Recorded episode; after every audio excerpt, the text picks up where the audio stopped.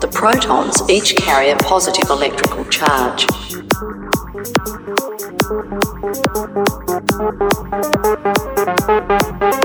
The neutrons are as heavy as protons but carry no charge.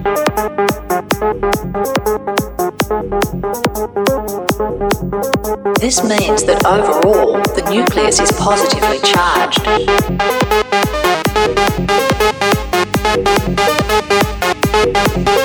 And orbiting around it are negatively charged particles called electrons.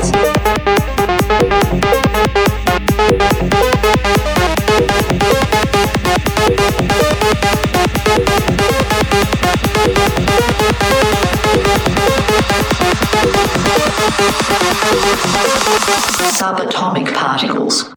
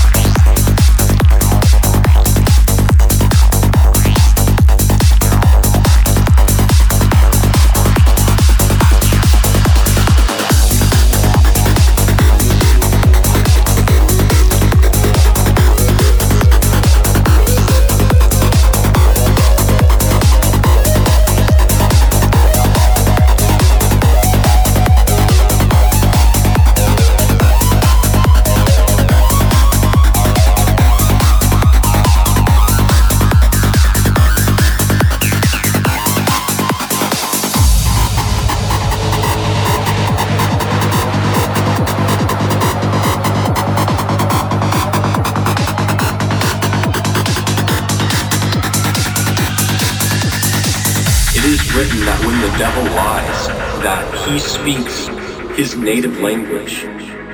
The devil has had a lot of time to think the correct ways to deceive people, to malign the truth, and get men and women to believe his lies.